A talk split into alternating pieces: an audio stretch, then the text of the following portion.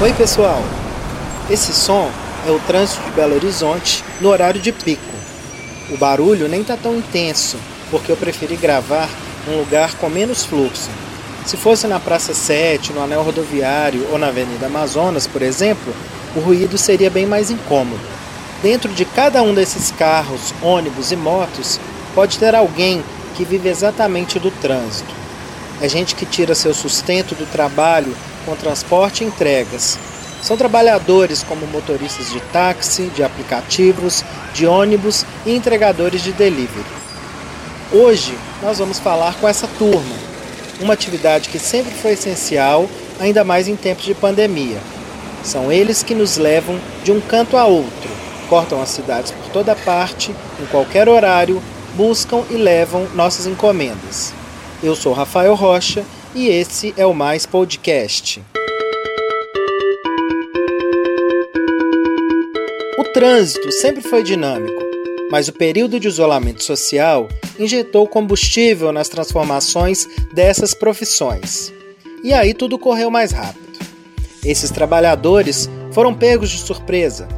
Agora, além do medo de contrair Covid e do estresse causado por congestionamentos diários, os motoristas acumulam queda na renda, risco maior de acidentes e falta de perspectiva. Dá uma olhada na situação dos motoristas de ônibus do transporte coletivo, por exemplo.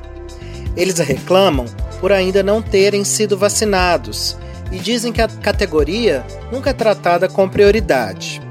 O Renato Evangelista tem 48 anos e ele é motorista de ônibus há 19 ele trabalha numa linha da região leste de Belo Horizonte e percorre 78 quilômetros por dia. A principal preocupação dele são os riscos de infecção por coronavírus. Se me perguntarem se eu tenho medo de pegar Covid, é, é claro que a gente tem, porque a gente tem contato direto. A linha que eu trabalho atende a mais ou menos seis hospitais. Então, o contato assim é, é o tempo todo o risco, né?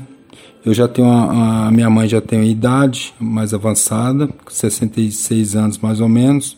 Eu tenho três filhos. É um risco constante, né? Sem falar que, que igual eu falei na falta dos cobradores, com os cobradores com a gente hoje, é, ficaria mais fácil, porque os cobradores dentro do ônibus, eles ajudavam a fiscalizar se o passageiro está usando a máscara, a distância de segurança. Então, hoje são colegas que fazem muita falta. Nos áudios que eu troquei com o Renato, ele falou muito dessa questão, a retirada dos cobradores dos ônibus, que é algo ilegal, inclusive. Os motoristas se dizem sobrecarregados por terem que dirigir, cobrar a passagem, evitar evasão. Evasão é quando algum passageiro não paga a tarifa. Isso tudo sem falar no estresse que o trânsito pesado causa nesses condutores. Com a pandemia, até a tarefa de ver se os usuários estão usando a máscara corretamente ficou a cargo dos motoristas. Até agora ninguém falou nada a respeito da gente ser vacinado. E eu me considero como, como linha de frente, porque por trabalhar em hospital, a gente tem contato direto né? Então eu acho que a gente também deveria ser um dos primeiros a receber a, a, a vacina. Porque se a gente parar, a cidade também para. Então eu queria finalizar pedindo mais consideração, mais respeito e mais atenção para os motoristas. Gente, no áudio ele falou que trabalha em hospital, mas na verdade ele quis dizer que o ônibus que ele dirige passa pela região hospitalar. Uma outra ressalva importante aqui essa situação de vacinação. Como sabemos, é bastante complicado porque várias categorias ainda não foram vacinadas, como os professores e os garis. Segundo dados da Fiocruz, se continuar no ritmo atual, toda a população brasileira só será integralmente imunizada em 2023.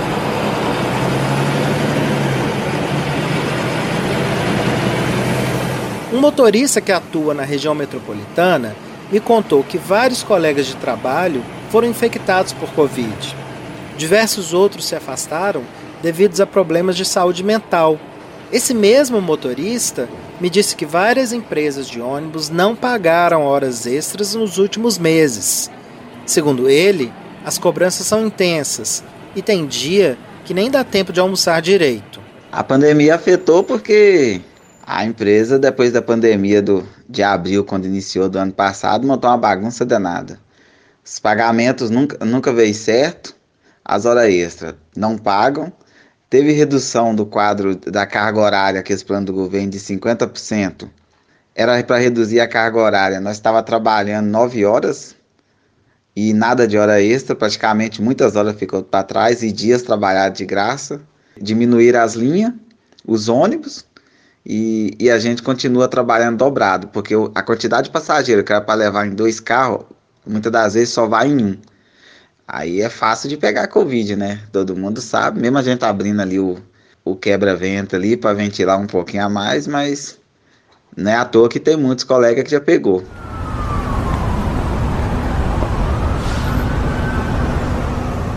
Nossa rota agora vai até os motoristas de aplicativo. Muitos deles trabalham até 12 horas por dia para conseguirem alcançar uma renda razoável. Vários atuavam em outras profissões, veio a crise financeira e eles tiveram que assumir o volante. Aconteceu isso com Rafael Rosa. Ele tem 34 anos e mora na região do Barreiro. Ele e a esposa são pais de um casal de bebês gêmeos. Eles dividem as tarefas e os custos da casa, e por isso o Rafael trabalha de Uber no contraturno. Ele chega a rodar até 200 km por dia. Trabalho com o aplicativo desde 2016. Eu comecei a trabalhar com o aplicativo porque a empresa que eu trabalhava fechou, eu trabalhava com vendas e estava numa época muito ruim de vendas. Aí a empresa acertou com a gente e eu passei para trabalhar com o aplicativo. A pandemia afetou sim meus ganhos, porque eu trabalhava mais tempo é, antes da pandemia, porque a gente teve filhos em 2019, a gente teve gêmeos. E ano passado eles começaram na creche, ficaram apenas um mês e meio. Então é, não tem quem fica com, com, com, nossos filhos em casa. Então, no horário que a minha esposa está trabalhando, eu fico em casa. E no horário que ela está em casa, eu estou trabalhando. A gente reveza para cuidar das crianças porque como não está tendo a escolinha, a creche, né, seria em horário integral. Então a gente não tem ajuda, somos só eu e ela. Então atrapalha bastante. O Rafael é hipertenso, pré-diabético e obeso. Então a Covid é um medo que ele tem todos os dias. O outro receio enfrentado pela categoria são os assaltos constantes, conforme ele vai explicar agora. Casos de agressão, assalto, morte de aplicativo Graças a Deus eu nunca fui assaltado, só agradeço a Deus todo dia, eu ponho na mão de Deus todo dia na hora que eu saio de casa, minha vida. Medo, tenho medo sim, muito medo de ser assaltado, por isso mesmo não rodo no horário da madrugada. Já rodei no começo, quando quando eu comecei eu rodei, cheguei a rodar a madrugada, mas depois foram acontecendo alguns casos. E geralmente os casos mais perigosos, os casos que mais acontecem, que as tragédias são maiores, são geralmente de, de 11 horas da noite para frente, de 10, 11 horas da noite para frente. E isso causa sim um certo medo.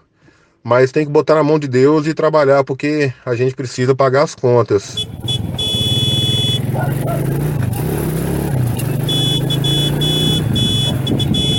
Quem trabalha com delivery tem ainda outro tormento. As empresas de aplicativo têm diminuído bastante as taxas pagas aos motoristas. Quem mais reclama disso são os chamados motofretistas, que são os motociclistas que trabalham fazendo entrega. O Wallace Breno tem 26 anos e tem sofrido com isso.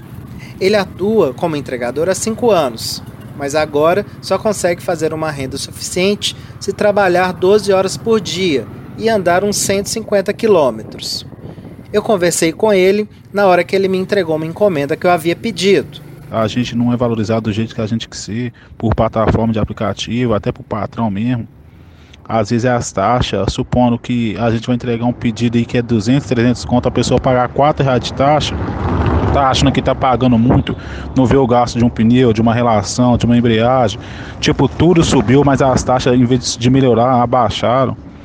Fora, tipo assim, a gente, o risco que nós corre devido ao Covid, a gente entrega, tipo assim, né, BH inteiro, então é bem complicado e as pessoas em si não, não relevam isso, não vê isso. E o aplicativo é a mesma coisa, a gente trabalha, mas a gente não tem um suporte do aplicativo nenhum. Se acontecer qualquer tipo de acidente, é Deus mesmo, porque o aplicativo quer nem sabe de nós não. O Wallace explicou que o aparente aumento na demanda por delivery não resultou em melhorias na renda dos motoboys. Muita gente acabou entrando no ramo e a competição é acirrada entre eles. O aplicativo antes da pandemia era melhor que agora na atualidade. Por que que acontece? Antigamente era poucas pessoas que faziam essa função. Hoje em dia, tipo, com desemprego, muita gente que é porteiro, que trabalhava em obra, trabalhava em outras coisas, comprou moto para estar tá fazendo isso. Então, tipo assim, você fazendo dia 20, 30 corridas, você está fazendo 15 e tem que ralar muito mais tempo para você conseguir fazer isso. Então eu acho que agora tá tipo, muito mais difícil. E fora que as taxas dos aplicativos caiu bastante. Tem hora que a gente faz uma quilometragem que você vai ver na hora que você pegar o dinheiro, você está pegando bem abaixo do que, que tinha que ser, ser pago. Então eu acho que nesse momento de pandemia tá muito difícil pelo serviço que a gente entrega, o risco que a gente corre, a gente não está sendo valorizado né, nas coisas, tipo assim, todo mundo querendo ou não fica exposto à altura, a gente metendo a cara o tempo todo, mas é muito difícil. Falta a gente ser, a nossa classe ser valorizada, né, motoboys. A situação dos motociclistas que atuam com fretes e entregas é bastante complicada, principalmente por falta de regulamentação da atividade por parte de estados e municípios. Cerca de 80% deles são informais.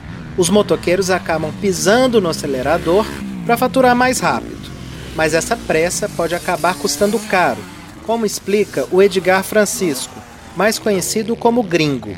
Ele é presidente da Associação dos Motofretistas de Aplicativos e Autônomos do Brasil. A profissão de motofretista, ela é uma profissão de risco, ela tem uma regulamentação e tanto o Ministério do Trabalho, para quem é seletista, reconhece que é uma profissão de risco, que ele dá é, um adicional de periculosidade para quem trabalha com carteira registrada nessa profissão. Ou seja, reconhece que é uma profissão de risco, né?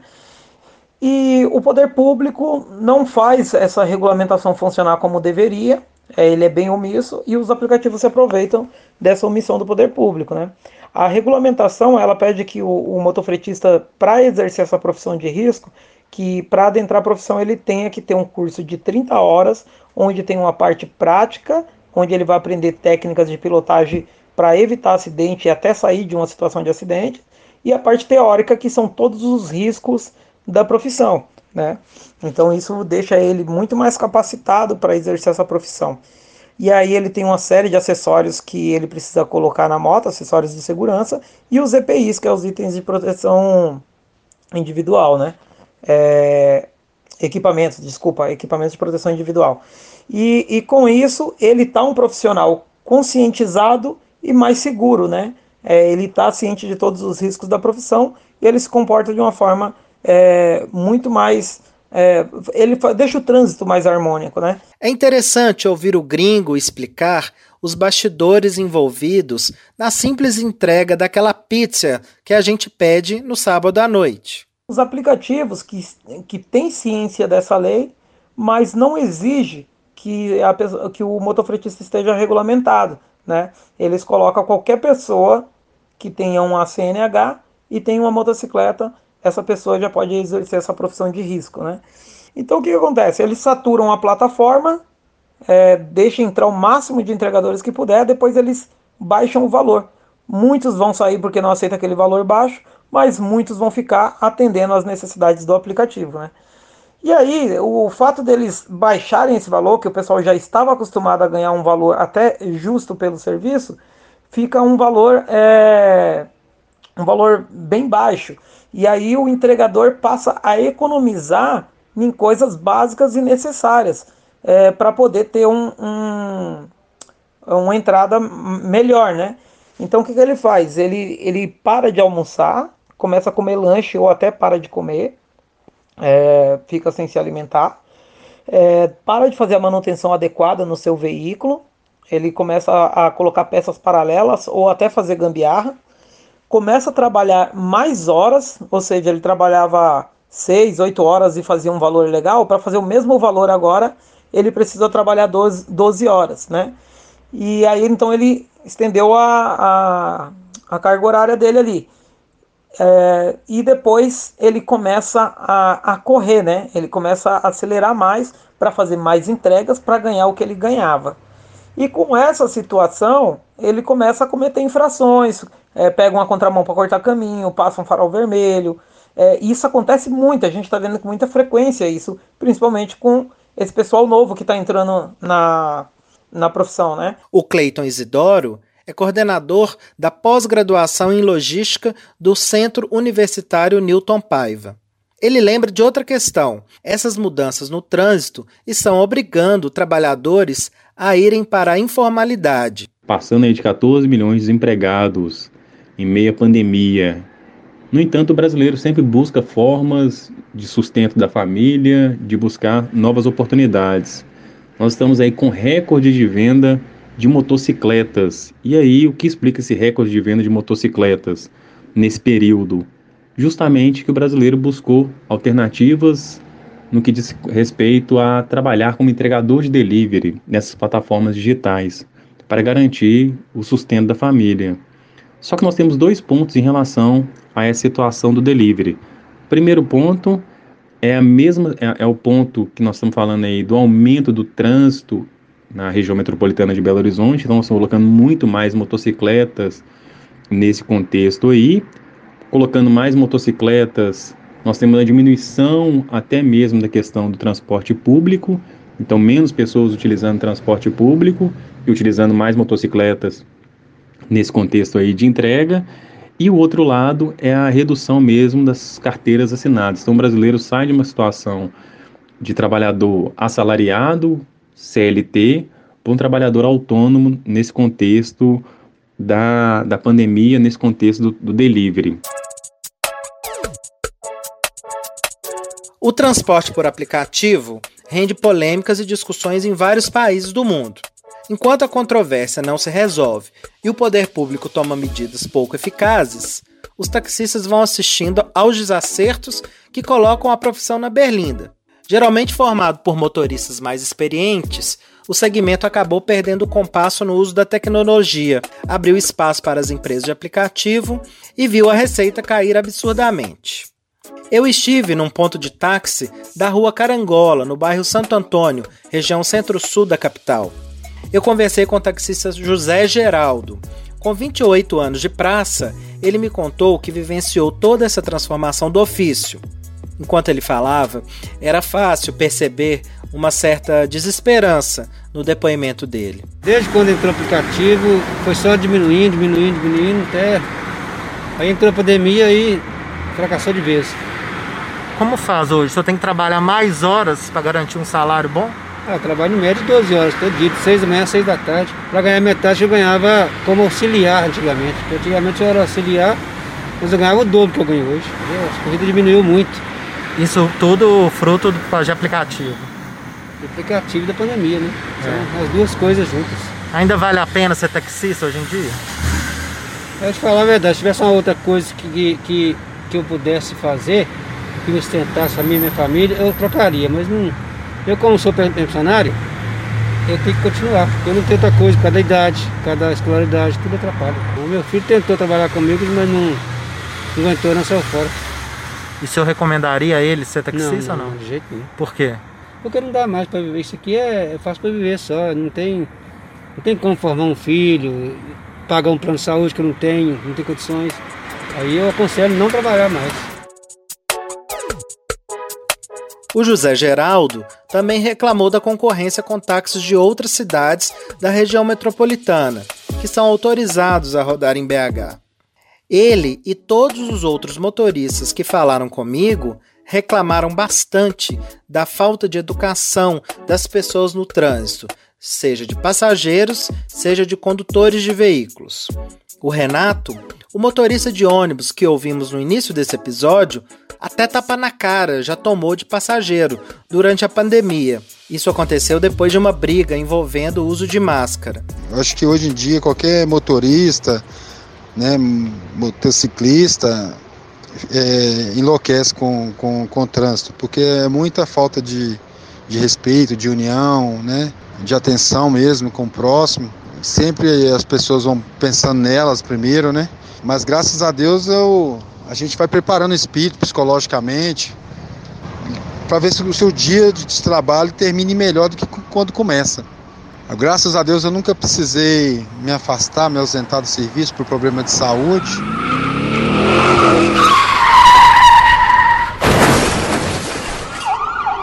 O trânsito brasileiro é essa encruzilhada. Diante desse problema, uma saída seria começar a compreender esse espaço como uma questão de saúde pública é a sugestão do Alisson Coimbra. Ele é coordenador da Mobilização Nacional dos Médicos e Psicólogos Especialistas em Medicina do Tráfego. O trânsito brasileiro é hoje um problema de saúde pública e o fenômeno dos deliveries agravou ainda mais essa triste realidade brasileira, colocando numa situação de extrema vulnerabilidade esses prestadores de serviço que estão desamparados pela falta de uma legislação de trabalho, por falta de segurança social, jornadas exaustivas, baixa remuneração, enfim. Esse último ponto da cascata, que é o, o, o motorista que pilota uma moto ou que dirige um veículo, ele está desamparado. E isso precisa ser revisto. Obviamente, todos as, os, os, operadores estão sobrecarregados, o empresário precisa realizar sua venda, o aplicativo precisa é, é, custear e ter né, o, o seu merecido lucro, mas é preciso que o governo não fique de olhos tampados para esse problema que é manifestado para todos nós é, é, contribuintes quando um motorista desse se acidenta, pois é o SUS, a Previdência Social que vai arcar com os cuidados dos ferimentos, a reabilitação e até mesmo uma aposentadoria precoce. Precisamos entender melhor, acolher melhor essas pessoas e fazer com que essa atividade também seja amparada pela lei. Agora alguns dados para pensarmos. O iFood recebeu 60 milhões de pedidos no Brasil em março deste ano. No fim do ano passado, a Uber Eats teve 190% de aumento na receita líquida. 65% das vítimas de acidente de trânsito que chegaram ao Hospital João 23 em Belo Horizonte são motociclistas, segundo dados do primeiro trimestre deste ano. A cada 15 minutos, uma pessoa morre em acidentes de trânsito no Brasil. Isso dá cerca de 40 mil vidas perdidas todos os anos. Nós não podemos achar isso algo normal. Esse podcast é um produto da editoria Mais Conteúdo. A produção, roteiro e reportagem são de Rafael Rocha, que contou com a colaboração de Isabela Ferreira Alves e Tatiana Lagoa. A edição de áudio é de Gilvan Gandra, a coordenação é de Keila Ariadne. Um abraço, saúde e cuidem-se. Até a próxima. Tchau!